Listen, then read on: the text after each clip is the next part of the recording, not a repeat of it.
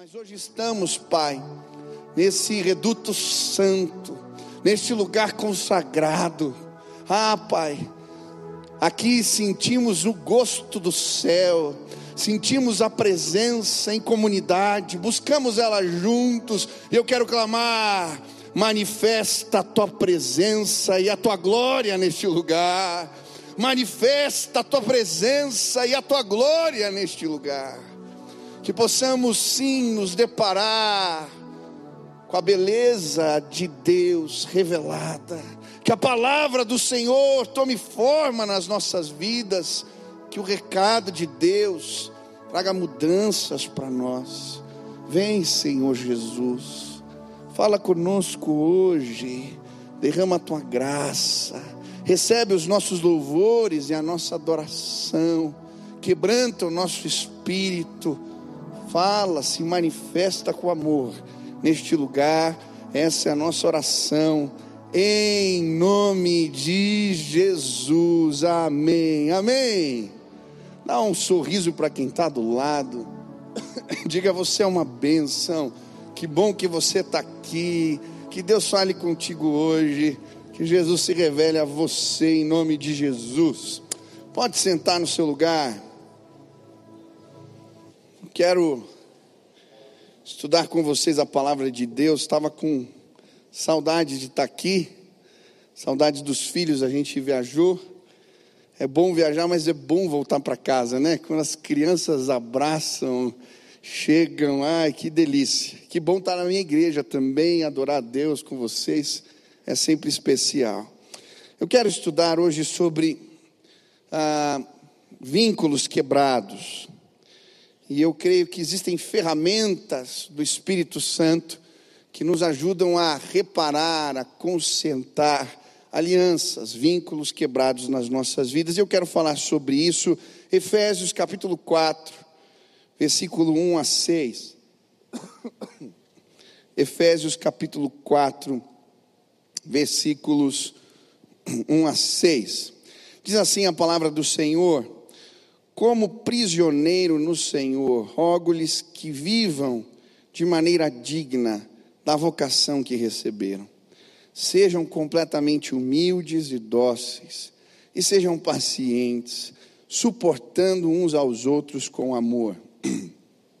Façam todo esforço para conservar a unidade do espírito pelo vínculo da paz. Há um só corpo e um só espírito Assim como a esperança para a qual vocês foram chamados é uma só, há um só Senhor, uma só fé, um só batismo, um só Deus e Pai, de todos, que é por todos e por meio de todos age em todos. Amém.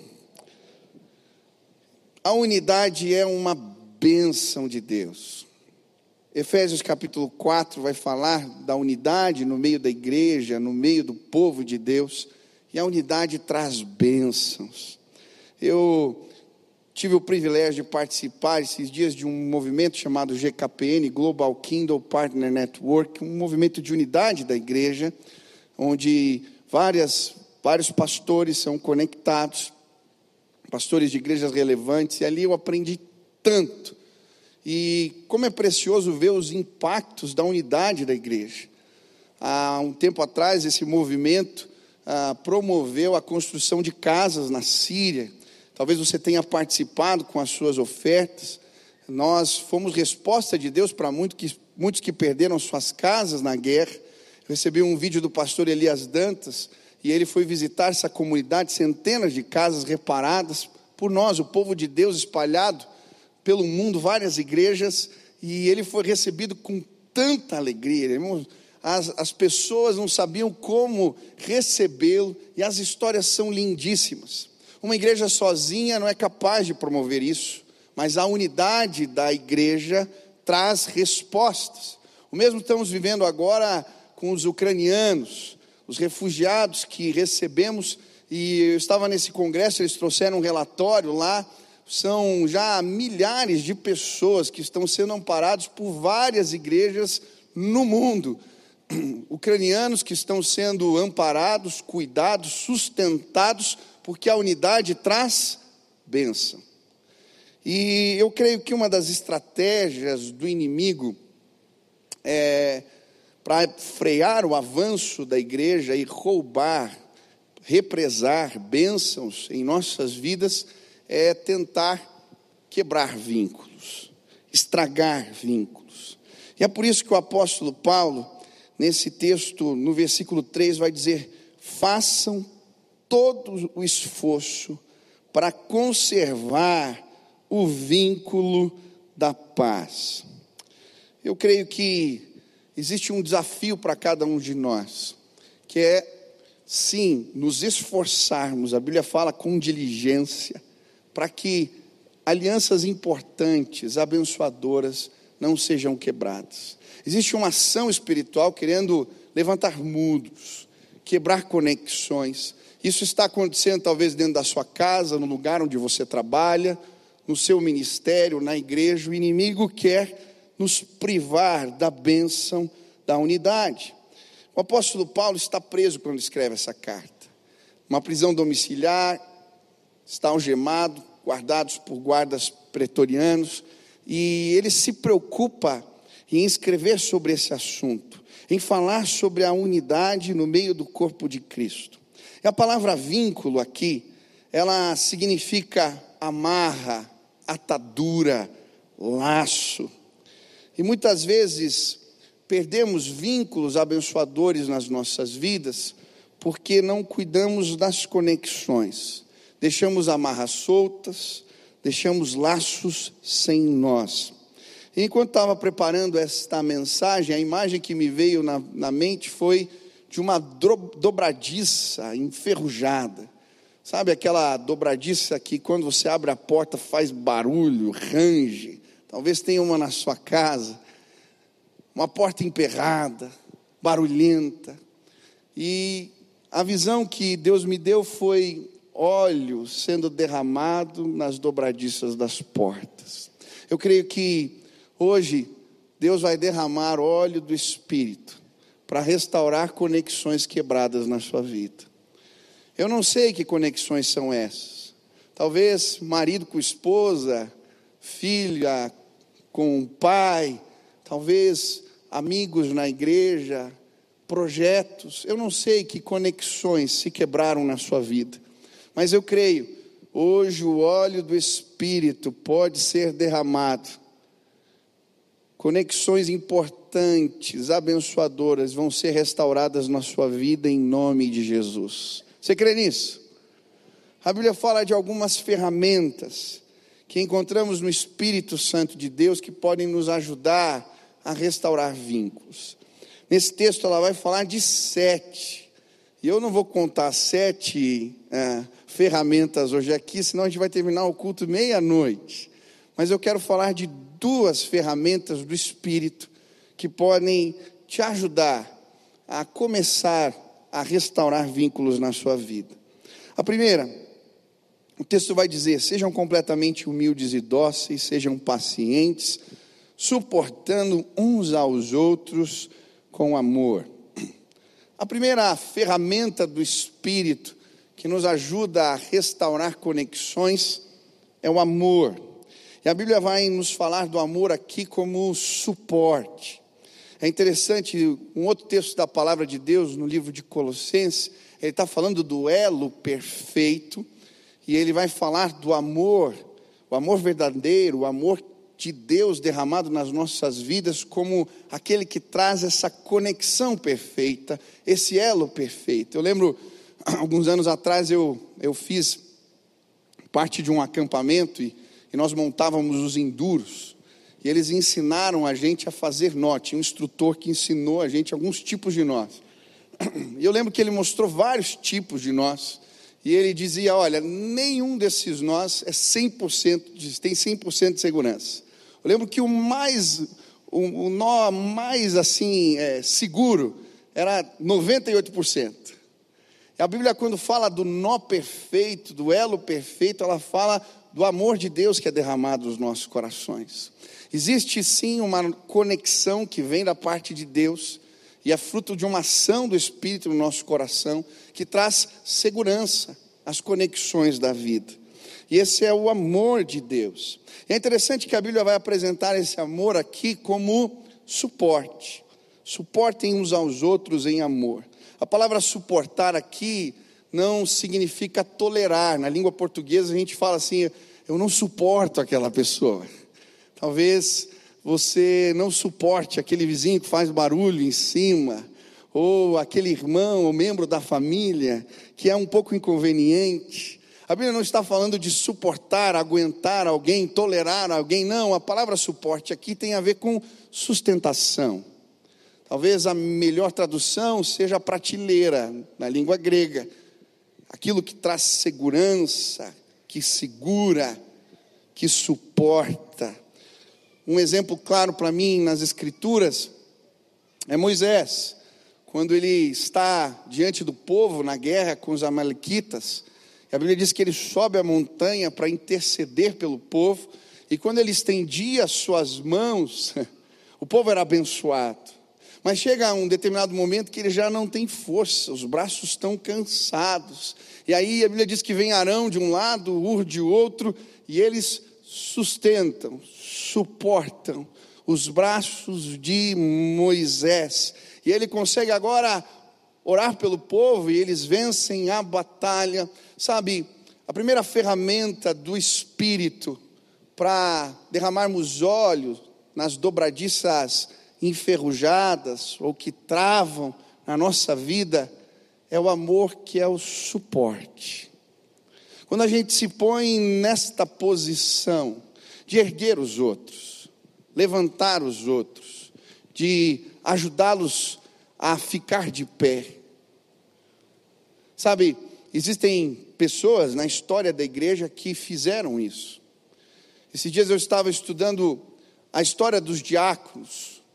E é interessante na Bíblia, são vários os exemplos: Tíquico, Febe, Epáfras, homens e mulheres que tinham esse trabalho de suportar o apóstolo Paulo. E é muito interessante porque, em alguns momentos, ele está preso e vem o diácono trazer os donativos, ou trazer os seus pergaminhos, ou trazer a, a, as suas roupas, estavam cuidando, sustentando, levavam remédios, pegavam as cartas, levavam para a igreja, eles serviam como suporte. Aqueles que sustentavam, que ajudavam. É interessante, Febe, ela tinha um trabalho, ela é chamada na, na, na Bíblia de protetora. Obrigado. Estou falando de suporte, olha que benção. Eu estou engasgando hoje mesmo. Obrigado, irmão.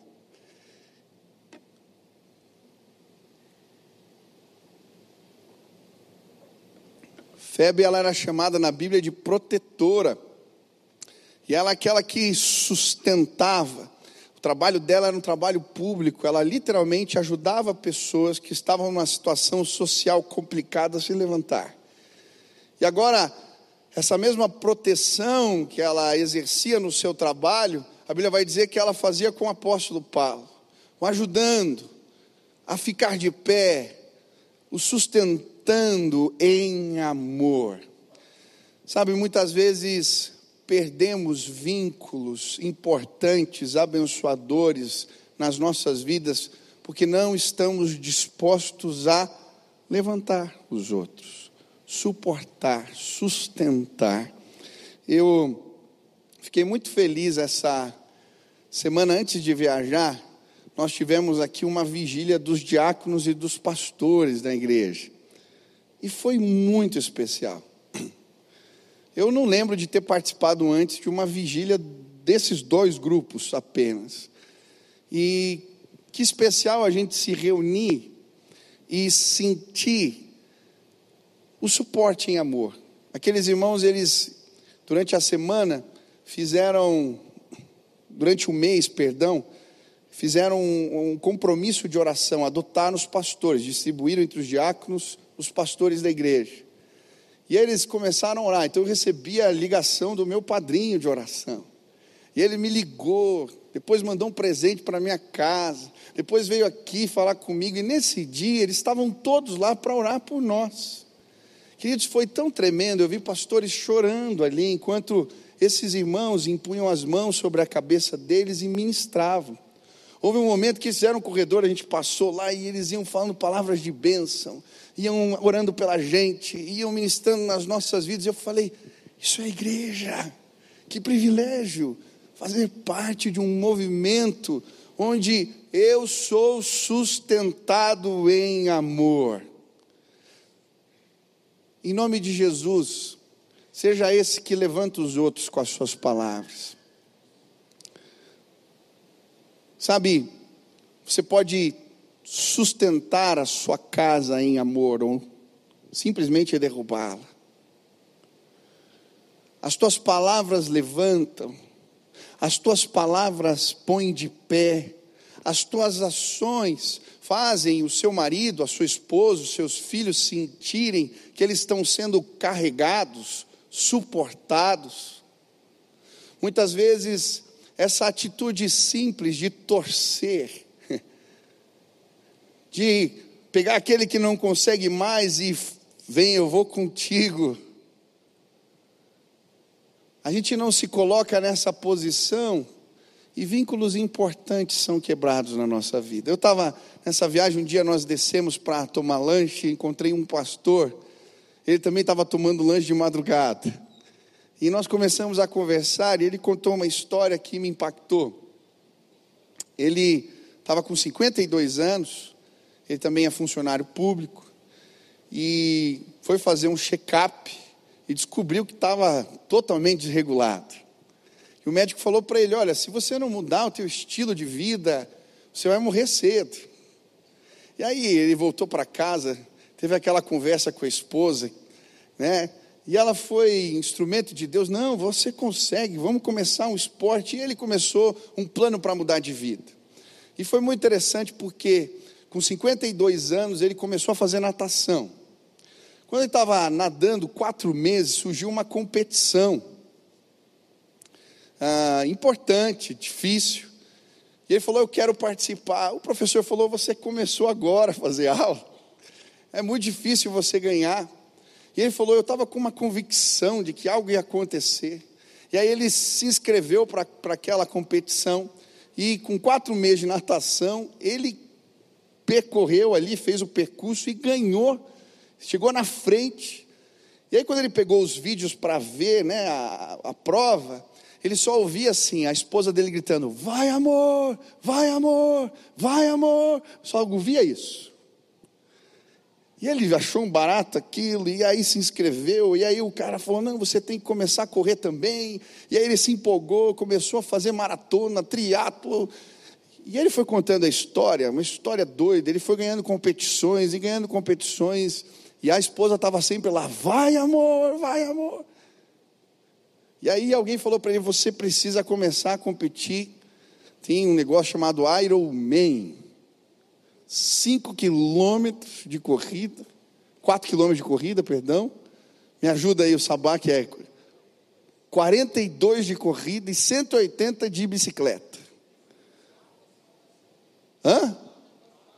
4 de natação, 42 de corrida e 180 de bicicleta.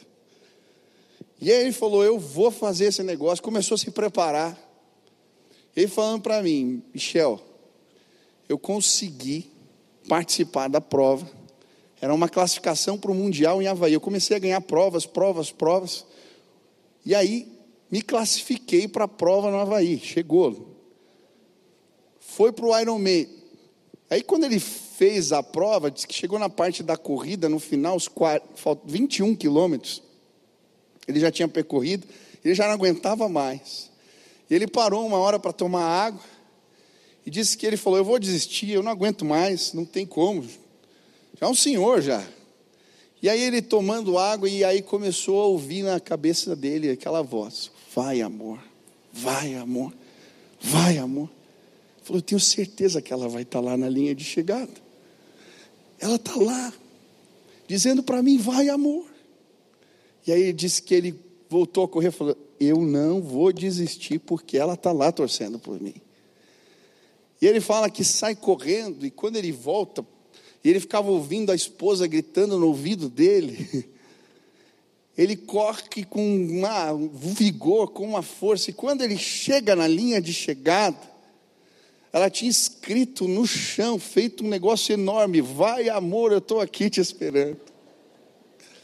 Ele cruza a linha, diz que ele começa a chorar, e ele falando que a esposa sempre foi a maior motivadora na vida dele, sabe? Existem pessoas que Deus vai levar a grandes conquistas nesse lugar. Pessoas que Deus quer levantar no nosso meio. Eu vejo sim homens de destaque, mulheres de destaque na sua profissão, nos seus ministérios. O que a gente precisa é de alguém na linha de chegada gritando: Vai, amor, vai, amor. Seja essa pessoa para o seu filho. Seja essa pessoa para o seu marido, para sua esposa. Seja essa pessoa para aquele novo convertido, que ainda está tropeçando na caminhada da fé, mas precisa de alguém mais maduro lá dizendo: Vem, cara, eu estou aqui, você vai conseguir. Sabe, quando suportamos uns aos outros em amor, as conexões são restauradas, porque o óleo do Espírito é derramado e Deus nos leva a conquistas maiores. Quantos querem ser instrumentos de sustento? Quantos querem ser suporte para as conquistas de alguém? Você está com a tua esposa aí do lado? Diz isso para ela. Eu quero ser suporte para as suas conquistas. Diz isso para o seu marido aí. Eu quero ser suporte para as suas conquistas. A minha esposa está ali. Manda, vai amor. Chega para o teu filho hoje. Manda um recadinho para ele. Sabe, às vezes é tão simples. O simples fato de saber que alguém torce por nós faz tanta diferença. As tuas palavras têm empurrado mais para baixo Talvez seu marido está desempregado há tanto tempo.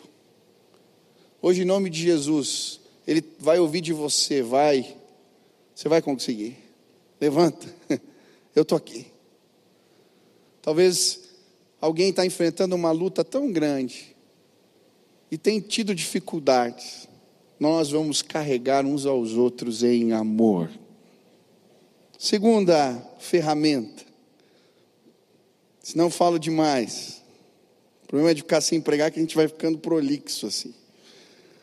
Vou, vou, vou entrar no quadro aqui. Bom, versículo 3: Façam todo esforço para conservar a unidade do Espírito pelo vínculo da paz. Segunda ferramenta que nos ajuda a consertar vínculos, restaurar vínculos quebrados, é a paz. É interessante a paz a Bíblia vai nos apresentar pelo menos três tipos diferentes de manifestações de paz na Bíblia. E eu quero falar da paz que restaura vínculos. A primeira é a paz com os outros. Em Colossenses capítulo 3, versículo 15, a Bíblia diz: Suportem uns aos outros, perdoem as queixas que tiverem contra os outros, perdoem como o Senhor, como o Senhor lhes perdoou. Acima de tudo, porém, revistam-se do amor que é o elo perfeito, que a paz de Cristo seja o juiz em seus corações, visto que vocês foram chamados a viver em paz, como membros de um só corpo, e sejam agradecidos. Talvez você já usou esse versículo, seja a paz o árbitro do nosso coração. Talvez na hora de tomar uma decisão, muitas vezes a gente usa esse texto nessa perspectiva. Se eu sentir paz é porque Deus está arbitrando. Mas o texto não está falando exatamente disso aqui. Se você observar bem, ele está falando sobre a nossa relação com os outros. Ele está falando de perdoar, de suportar. E aí ele está falando: olha, você quer ter paz com os outros? Seja, você quer ter uma boa relação com os outros, ter um vínculo com os outros, abençoador, seja a paz o árbitro do coração. Em outras palavras, no tribunal do teu coração, quem é que julga os outros, ou o que é que julga os outros? é a paz de Deus ou os seus sentimentos, as suas emoções, a sua razão? O que, que arbitra em relação aos outros no tribunal do teu coração? Muitas vezes perdemos as conexões importantes na vida, porque o que arbitra, o que julga no tribunal do nosso coração o outro, não é a paz de Deus. A Bíblia vai dizer que o nosso coração é enganoso, as nossas razões são falhas, e muitas vezes submetemos os outros a juízos sem a paz de Deus como árbitro.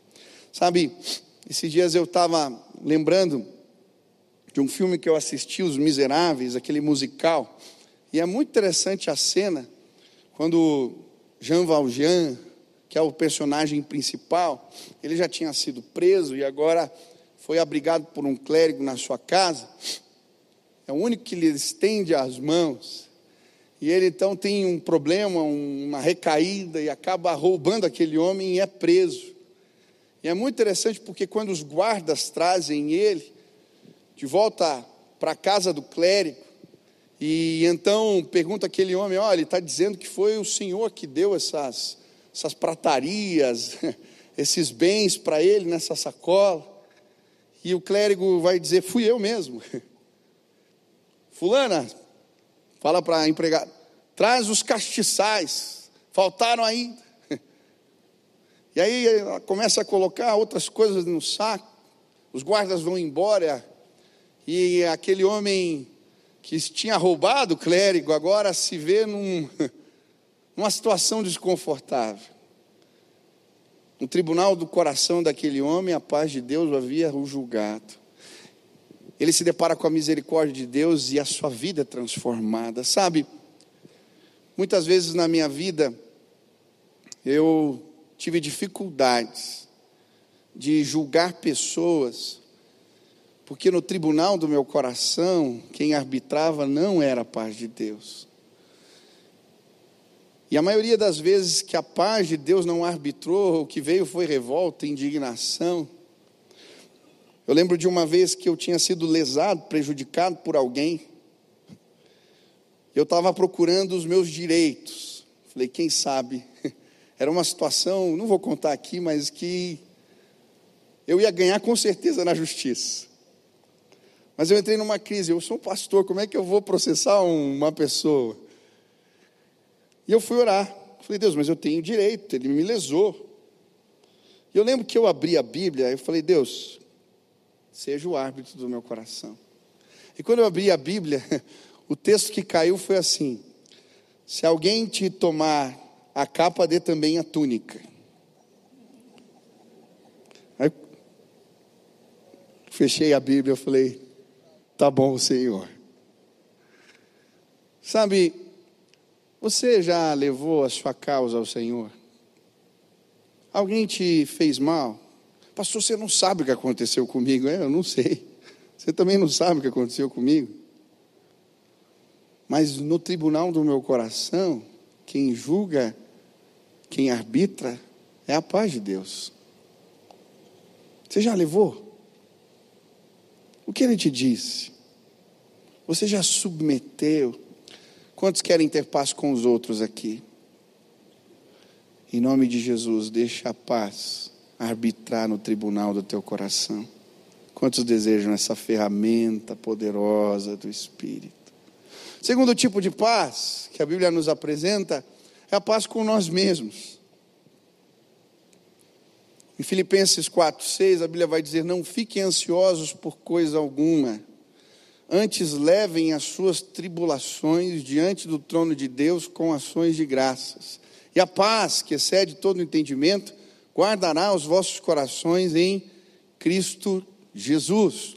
Segundo tipo de paz é a paz com nós mesmos. E a Bíblia vai dizer que essa paz interior que nos livra das preocupações da vida, que não nos deixa perder o sono, eu estava lendo Atos 12, né? Pedro preso, sentenciado à morte praticamente, e ele está na cadeia dormindo. Eu, às vezes, tenho situações muito mais tranquilas e perco o sono. O que, que nos traz essa paz interior? O que, que nos priva ou nos livra das preocupações desnecessárias ou da ansiedade? Como é que conquistamos isso? E a Bíblia aqui traz dois ensinos práticos, simples. Ele vai dizer: levem as suas tribulações diante do trono de Deus com ações de graças. É interessante que a Bíblia manda orar e agradecer. Estava nesse congresso e o pastor mexicano estava pregando, e ele contou uma história interessante, ele falando que a vida do crente precisa refletir uma dança entre a fé e o contentamento. A gente tem que aprender a dançar. Ter fé que Deus vai fazer diferente, que Deus pode mudar as situações da vida, mas ao mesmo tempo se contentar, ser agradecido com aquilo que Deus tem nos dado. Ele estava contando a história que ele começou o seu ministério numa das regiões mais é, violentas do México. E logo no começo do ministério da igreja que ele estava plantando naquela região, ele foi jurado de morte pelo chefe do tráfico na região. E ele entrou numa crise. Deus, por que, que eu aceitei esse convite? Estou aqui com a minha família, com os meus filhos, e eu estou colocando eles em risco. Por que, que eu estou nesse lugar? E ao mesmo tempo que ele tinha fé que Deus podia o livrar, era difícil aceitar algumas situações. E muitas vezes a gente vive essa crise. Deus, por que isso está acontecendo comigo? Por que, com o outro é diferente?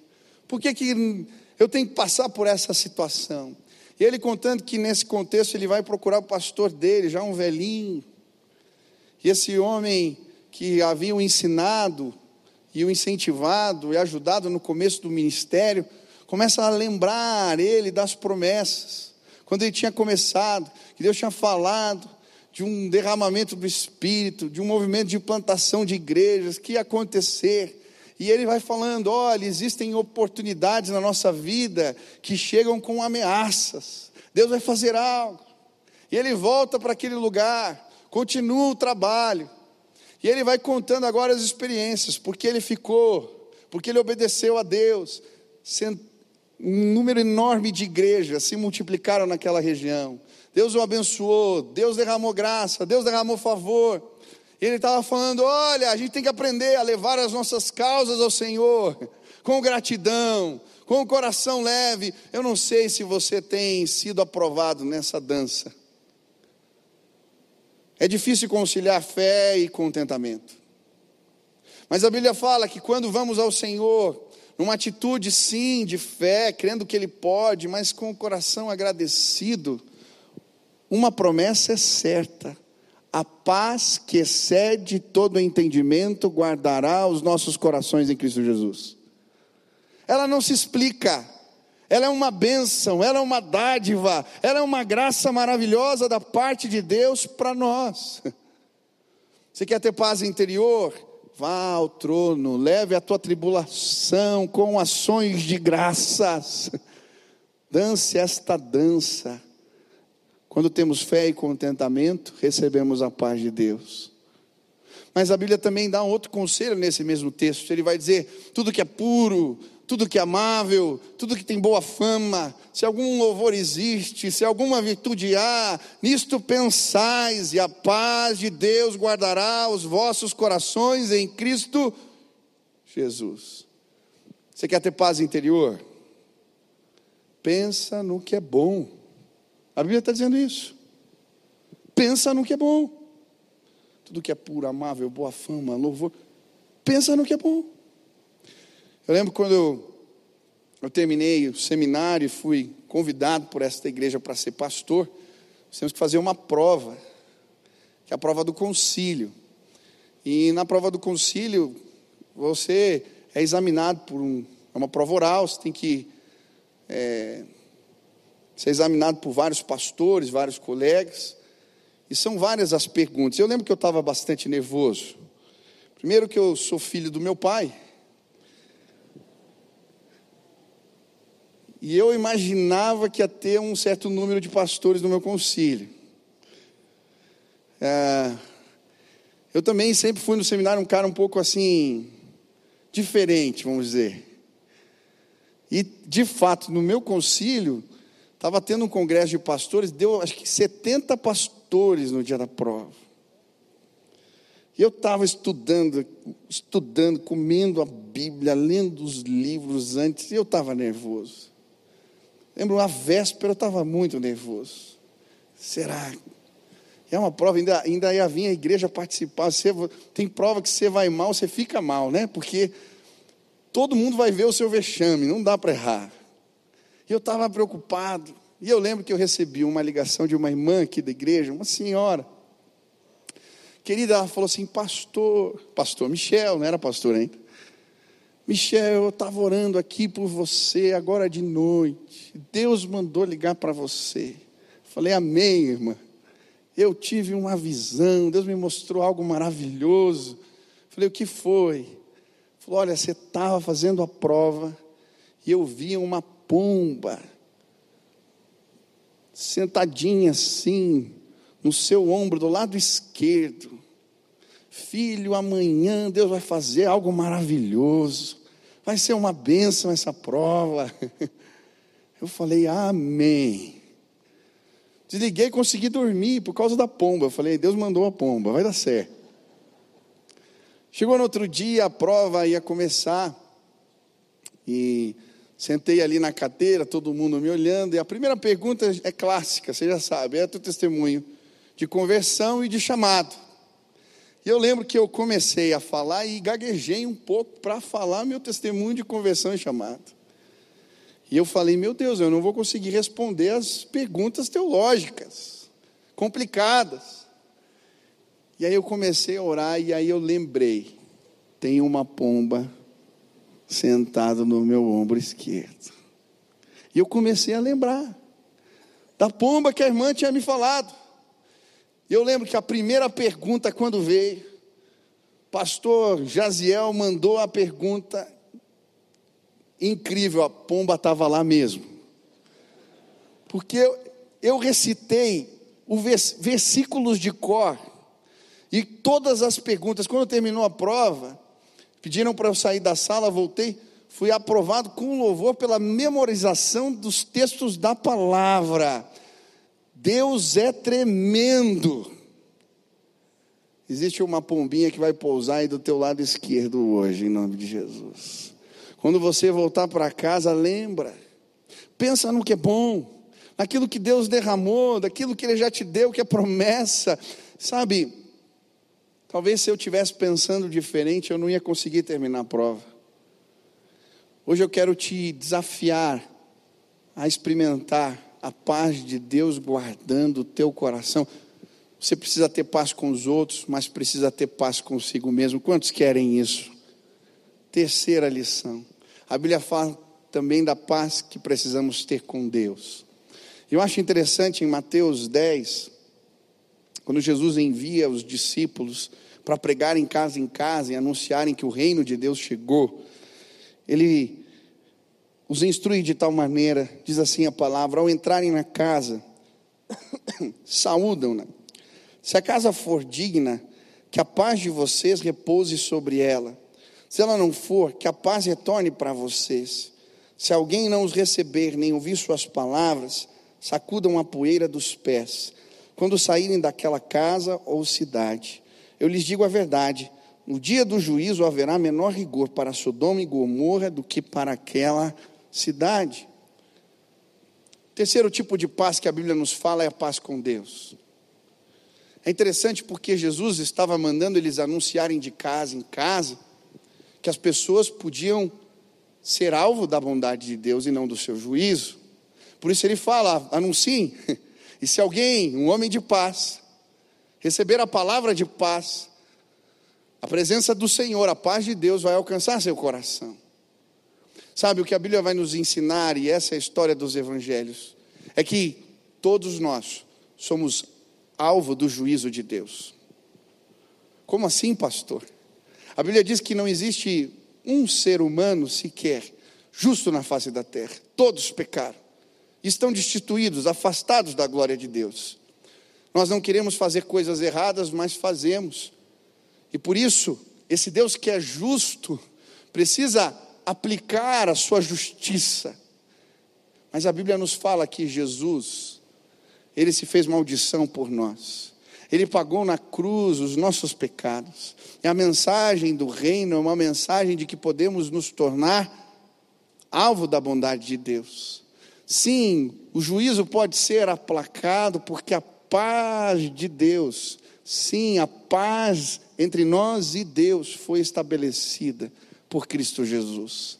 Sabe, existem pessoas aqui que não estão vivendo em paz com Deus, ainda vivem sobre ou debaixo da inimizade, do juízo. Existem crises muitas vezes que se estabelecem na nossa vida e que são fruto desta ação de Deus mostrando para nós que existem pecados que precisam ser tratados em nossas vidas.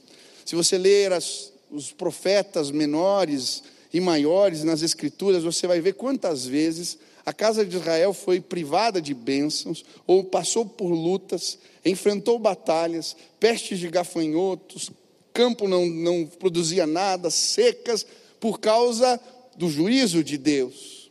Mas hoje eu vim a esta casa dizer para você: você pode ter paz com Deus. Na tua casa pode sim habitar a paz de Deus. Você pode sim ter a conexão com o Senhor estabelecida, se tornar alvo da sua bondade, da sua graça, do seu favor. Esta é a mensagem do Evangelho. Nós podemos ter paz com Deus. Aleluia! Isso é poderosíssimo. Isso é maravilhoso. Hoje, se você ouvir a palavra que eu estou pregando aqui, não importa se você está em casa, pela televisão, no rádio, ou lá no fundo dessa, desse auditório, se hoje você entender que você pode ser amigo de Deus, que a conexão com o Senhor pode ser restaurada na sua vida, se você aceitar essa mensagem, o vínculo da paz vai chegar para você através de Jesus. Eu lembro, há muitos anos atrás, eu fui no educandário pregar. Aqueles meninos, adolescentes, estavam presos. E quando eu terminei a mensagem, um menino veio com uma Bíblia para mim. E ele disse: Pastor, você fala, falou aí que Deus fala. Eu ganhei essa Bíblia e eu pedi para Deus falar comigo e eu estou muito angustiado. Eu falei, mas por que você está angustiado? Ele falou, olha o texto que eu abri. E aí ele começou a ler. E o texto dizia: Vós sois filhos do diabo. Ele falou: Isso é verdade? Eu falei: Infelizmente é. E aí ele começou a ler e descrevia, falou: Tudo que está escrito aqui, na sequência do texto, eu pratico e pratiquei. Tem jeito para mim? Eu falei para aquele moço: sim, hoje eu vim trazer uma mensagem. Jesus morreu na cruz por você. Leia a continuação do texto. E ele foi lendo. Você pode se tornar um filho de Deus, alvo da bondade do Pai. Hoje, a paz e a conexão com Deus pode ser restaurada na sua vida. Deus me trouxe aqui para te explicar esse texto. Aquele moço teve um encontro com Jesus no educandário aquele dia, porque ele entendeu: eu posso ter paz com Deus. Não é fruto de merecimento. Eu e você não merecemos. É uma graça maravilhosa. Sabe, a paz de Deus ela é real. Ela é tão real quanto o saco de compras que você faz no mercado. Pegou as crianças esses dias, tem essas, essas balinhas que pega né, no saquinho, aquilo lá é uma tormenta para quem tem filho pequeno. Se criança vê as balinhas, já quer pegar. E eu fiquei vendo eles pondo as balinhas no saquinho. Falei, vai com calma. Isso é caro. A paz de Deus é tão real quanto o saquinho de bala dos meus filhos. Quem é mais antigo ia comprar no mercadinho as coisas a granel, né? Eles pegavam aquele saco, aquela latinha, né? Enchia colocando na sacola. Sabe, hoje, em nome de Jesus, eu queria que você tomasse as porções da paz de Deus. Que você voltasse com a sacola cheia e levasse para casa. Porque sim, ela é verdadeira, ela é real. Hoje, se você ouvir esta palavra e tomar essa provisão maravilhosa de Deus para a sua vida, Deus vai restaurar a paz que você precisa ter com os outros, com você mesmo e com Ele. Se Ele for a paz de Deus, o, tribun, o juiz no tribunal do teu coração, se ela for essa graça maravilhosa que te alcança nessa dança entre a fé e o contentamento, se você encher a tua mente do que é bom, se você entender a palavra do Evangelho, você pode ter paz com Deus. Hoje, pode pegar o saco. As medidas do Senhor são recalcadas, sacudidas e abundantes. Você vai voltar para casa derramando paz e amor. Essa é a minha oração hoje nesse lugar. Eu queria orar por pessoas Talvez você esteja ouvindo a porta rangendo. Pastor, tem vínculos difíceis de restaurar. Quero te dar uma dica: começa restaurando o vínculo com Deus, você não tem. Mas hoje eu queria orar para que essa provisão maravilhosa da graça de Deus, paz e amor, possam encher a tua vida. Queria te desafiar a fazer algo. Tomar esse saco e pedir, Deus, derrama o teu amor e a tua paz. Eu preciso, eu preciso, eu quero ser suporte na vida de alguém, eu quero torcer, quero levantar, quero pôr de pé, eu quero ser cheio de paz, eu quero ser usado pelo Senhor desta maneira. Se o Espírito Santo falou contigo e você quer estas bênçãos na sua vida, fica de pé no teu lugar, fica de pé no teu lugar. Quero pedir assim, estende as mãos aí. Nós vamos pedir agora Deus. Faz assim, ó. Faz assim. Você vai voltar cheio de paz e amor para casa. Amém? Você quer isso? Amém?